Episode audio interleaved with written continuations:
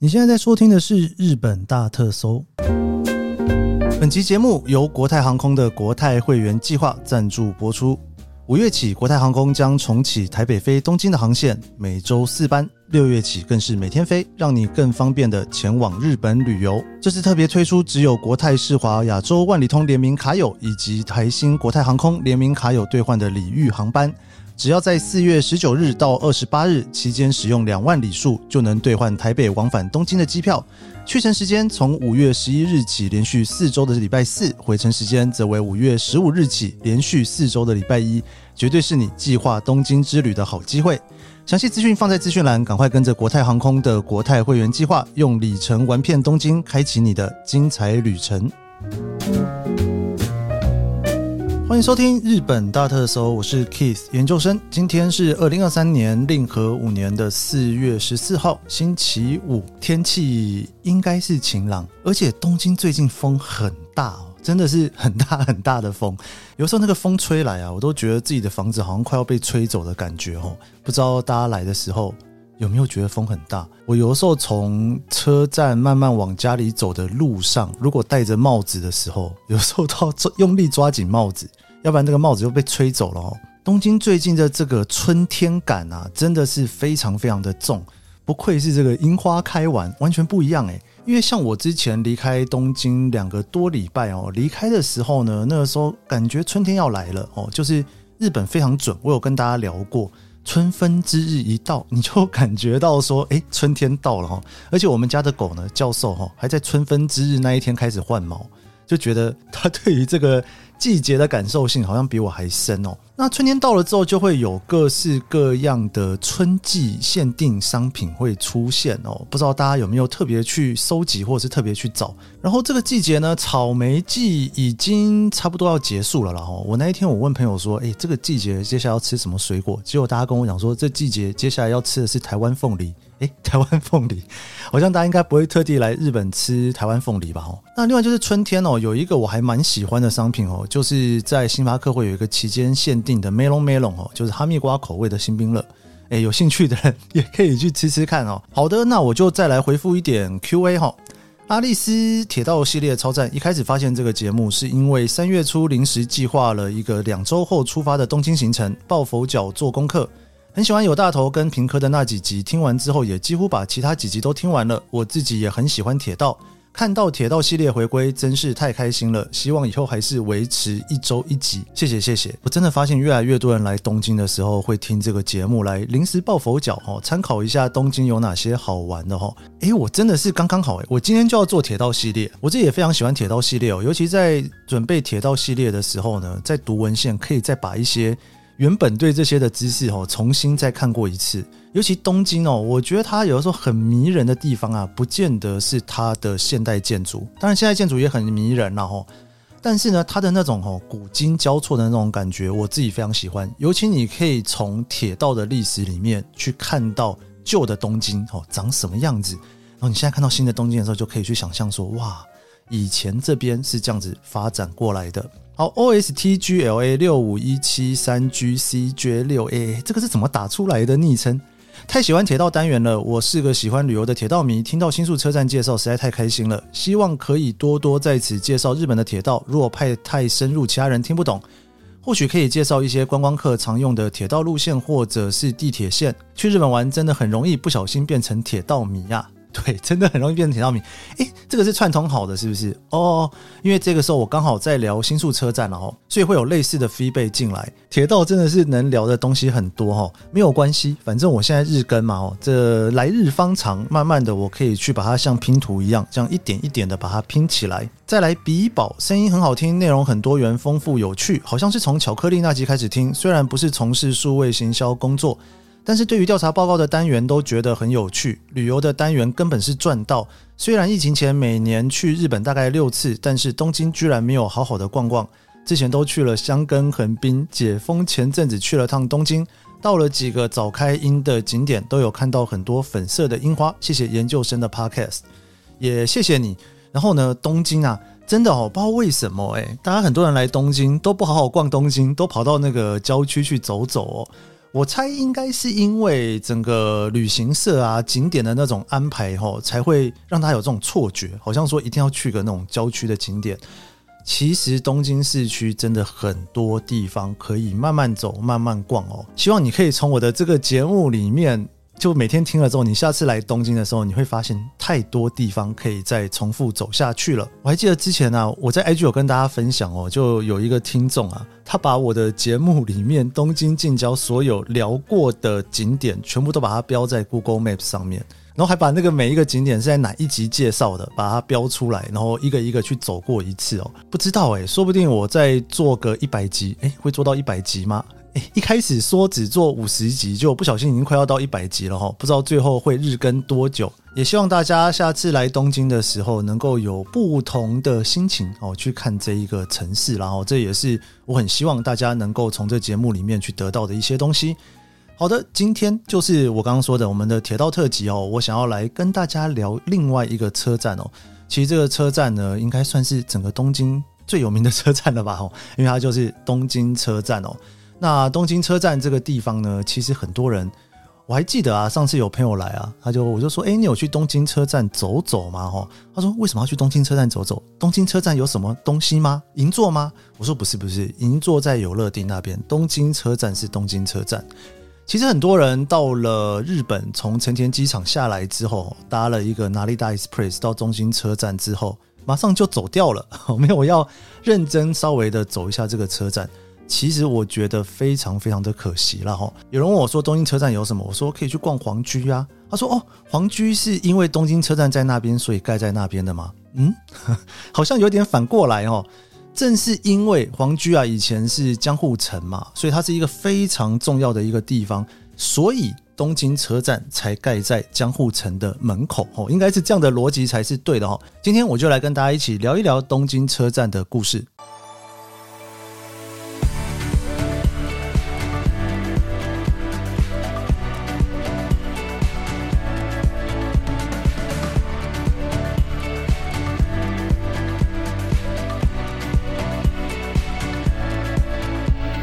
讲到东京车站这个地方啊，其实因为它发展的非常非常的早哦，早期它其实就是江户城嘛哦，前面的那一整块丸之内的地方，所以它跟我上一次跟大家聊的新宿车站其实很不一样哦。还记得吗？我在聊新宿车站的时候，有跟大家说，才刚开幕的时候，那个时候每天可能只有五十个人在使用，但是东京车站不太一样，它自从开幕的时候就已经有四个月台哦。就是一个非常非常重要的一个车站啦。那东京车站的话，大家应该会比较熟悉，会有两个口哦，一边呢是丸之内口，那另外一边呢是属于八重洲口哦。那丸之内口这边其实稍微往北边走一点点，就会到大手町一带，所以大家都会说啊，在江户时期的丸之内哦，大手町。这边算是东京非常重要的闹区哦。那原因非常简单，因为旁边就是德川家康的江户城，也就是大家现在所知道的皇居。所以说，在整个丸之内大手町的这一带呢，其实就是各个大名的屋夫啊，在不同的时代的大名会有一点点的不太一样啦。不过基本上呢，大概就是属于比较大的地主啦，或者是将军、武士之类的哦。那屋夫呢，就是他们的房子啊，他们住的那一块区域。那这个区域呢，依照明治维新之后啊，那其实大家就知道，整个东京有很多以前的大地主，他们的房子呢，就会慢慢的开始改建哦，就会变成一些政府去回收回来使用的一些地。那那个时候就是很多陆军的设施啦、练兵场哦，就在这附近哦。还有最重要的就是这一区有非常多的公部门的单位。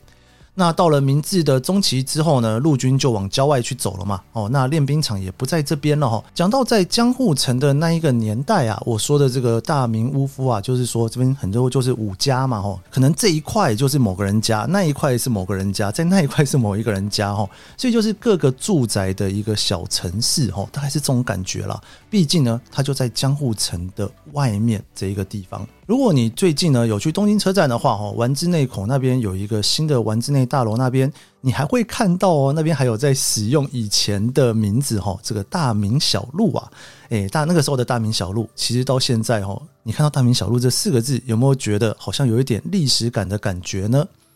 那大家应该很熟悉东京车站附近其实还有一个地方叫做大手町。如果你去坐地铁的话，哦，大手町车站其实是比较多的地铁站在那边的了。东京车站底下其实已经很难盖车站了，那边本来就已经是一个很大的 JR 车站嘛，哦，所以地铁站的最主要的聚集地啊，其实是在大手町那边。那大手町的这一个词呢，其实是从大守门而来的，哈。大守门啊，就是现在的皇居以前的江户城的正门，哦，就。最主要使用的那一个门哦，也因为这一个门的原因哦，所以这个地方呢叫做大手町。那丸之内呢，丸之内的这一个词汇，如果你有玩过信长的野望的话哦，你应该知道丸就是那个很大的那个城郭哈。在日本的城郭呢，其实都会有所谓的护城河哦，在日文里面叫做绝啦，就是挖出来的一条河哦。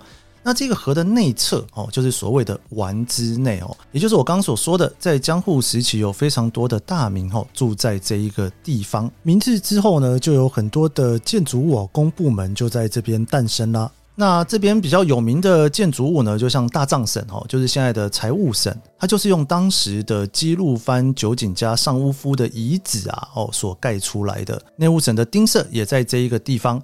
然后还有像是警视厅啊、司法省啊、东京裁判所哈，全部都在这一个区块哈。另外还有像是铁道院啊，还有那个东京气象台哦，就现在的气象厅啊，也都在这一个地方哦。那我刚刚有聊到三菱社哦，如果你现在在丸之内那附近走走的话呢，哦，你会看到有一个三菱一号馆美术馆。这个三菱一号馆美术馆呢，其实就是把当时啊一九六八年所建设的三菱社哦给重新建造起来。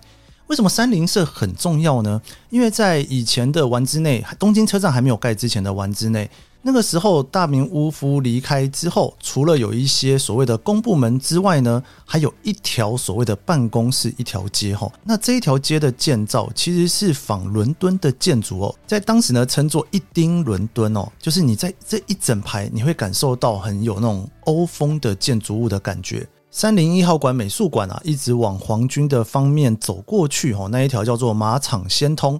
那这一条马场先通呢，左右两边全部都是所谓这种赤瓦的仓库，整条街在当时看起来就是像是伦敦或是欧洲的那一种感觉。往皇居方向看过去哦，右边就是一号馆、四号馆、五号馆。二号馆左边就是三号馆哦，十二号馆、十三号馆之类的哦，有没有很像是那个走到台大里面去哦？右边有几号馆、几号馆，左边有几号馆、几号馆哦。那个时候的建筑物都是这样子去设计的，你非常容易感受到在明治维新之后哦，日本对于欧式的那种向往啊是非常非常深的哦。那东京车站呢，就在这样子的一个环境之下，我决定要开始建设起来。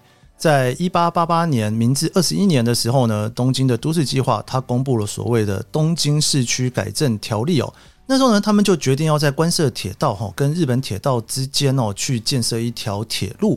那那时候的关设铁道呢，其实在新桥站附近，要从那个地方啊拉一条铁路哦，到现在的上野车站那边去。那这个铁路当时呢，是找德国的工程师过来去设计哈，跟调查哈，看看要怎么去把它建设起来。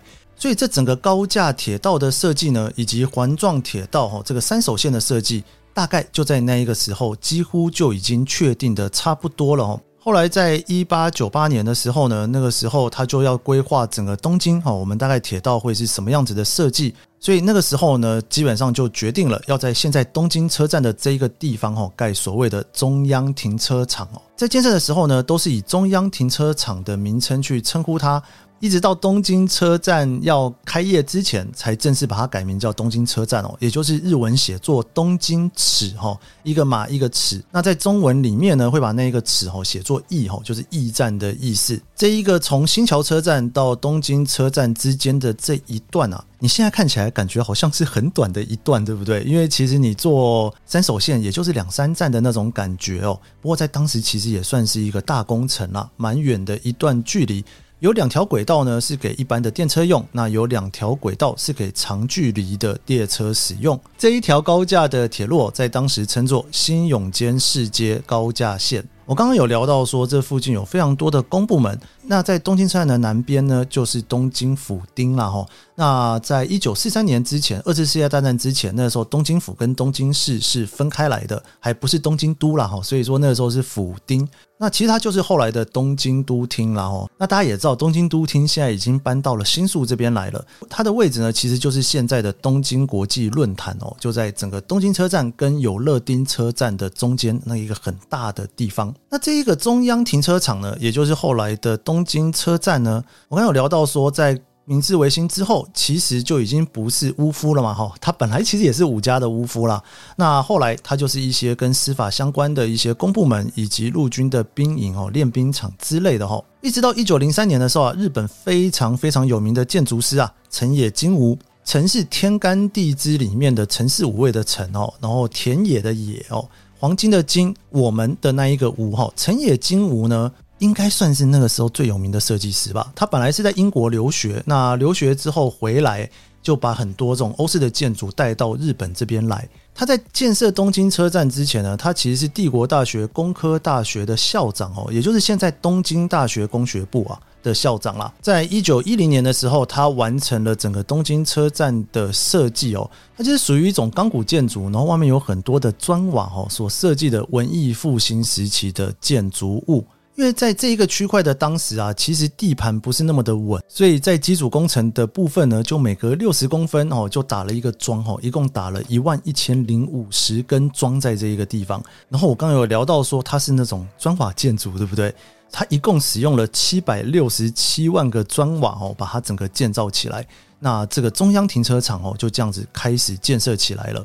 不过在开始建设这个中央停车场的时候呢，其实整个铁路就有非常高的需求，所以在北边啊有一个临时的小站哦，叫做吴福桥站。这一站啊，在中央停车场还没有盖好之前哦，短暂的使用了一阵子哦。现在你如果走到东京车站的北边，那边有一个永代通的那个附近，就是当时的吴福桥站。东京车站在一九一四年正式开业的时候，哈，其实只有丸之内这一头的车站。现在大家熟悉的很多的高楼大厦，就是八重洲的那边，其实是没有车站的哦。那在丸之内这一头的车站呢，中央就是皇室口。那北边跟南边其实当时是分开来的哦。你从皇居往东京车站看过去的时候呢，南边啊，也就是右边的部分，其实是上车的地方；那北边左边的部分是下车的地方。那当时盖好的时候，其实就有四个月台哦，两个月台呢是给短距离的电车用的，两个月台是给长距离的电车使用的。当时啊，在整个车站的东南侧哦，有一块的铁轨啊，还是专门去给邮便物使用的哦，就是他们邮局去使用的地方。对，大家应该知道，在整个东京车站的旁边，其实是有一个邮局在那边的哦。那个邮局啊，在它整个拆掉之前，我还有去看过它哦。那后来呢，它拆掉之后，就是现在大家看到的 Kitte 哦，有很多人会在 Kitte 那一个地方去拍摄整个东京车站的街景。那你现在看到整个东京车站三层楼的建筑物哦，就是当初所设计的东京车站。不过在二次世界大战之后啊，其实因为东京大空袭嘛，很多地方都被炸得非常非常的严重。所以后来在复原的时候呢，就把整个东京车站的厅舍的地方有很大的一个部分的三楼，就把它改建成两层楼了哈。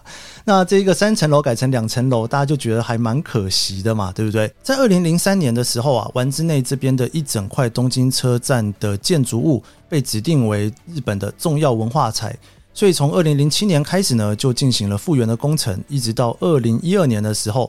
正式的哈，把它恢复到原本的样子，就是三层楼的钉舍，然后它也在同时呢，把它建造的符合哈巨大的地震哦也能够去承受的状态。那后来整个广场呢，又花了好几年的时间啊，陆陆续续的把它改建起来哦。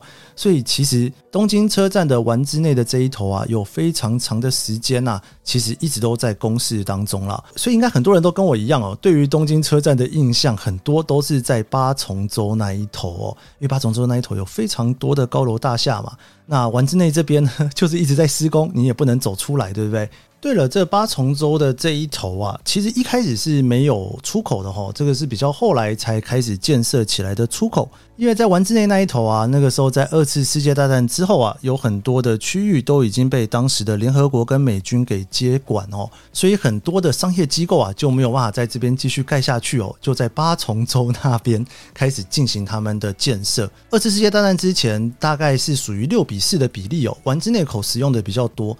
但是呢，在二次世界大战之后，就完全改变了这个状况。八重洲那边呢、啊，就盖了越来越多的新大楼，那边的地价也是一路的狂涨上去哦。所以你如果现在去东京车站，你就会感受到哦，丸之内口跟八重洲口好像是两个世界。你走到丸之内口呢，可以感受到说那种比较旧的感觉啊，可以看到文艺复兴时期的建筑物啊，还有一些重建的建筑物。然后沿着那一条路呢，慢慢走到皇居，看一下以前的江户城。那你从八重洲那边出来，你就会看到很多的高楼大厦哦，有一种东京非常繁华的感觉。你看，一个车站两边有完全不同的感受啊。其实，在东京车站盖好了之后呢，哦，丸之内这一头呢，往皇居的方向走的那一条路啊，当时呢，包括东京海上大楼啊，或者是丸大楼之类的哦，他们的建筑呢，就开始以一些比较美式的建筑方式去建造它哦。也因此呢，你看哈，在明治时期它叫做一丁伦敦，但是到了大正昭和初期的时候哈，那边变成了一丁纽约哈。这个时代的转变，建筑物从所谓的伦敦的感觉，慢慢的也变成了美国的感觉。不知道大家现在走到东京车站的丸之内口，你觉得那边伦敦的感觉比较多，还是美国的感觉比较多呢？东京车站能聊的东西非常多了哦，新宿都聊了两集，东京要聊个三五集应该也不是个问题哦。之后的铁道特辑我也会分几集跟大家继续聊聊东京车站。好了，我们今天的日本大特搜就到这边。喜欢这集节目，别忘了帮我按下五星好评，还有追踪研究生脸书和 IG。我们下周一见喽，拜拜。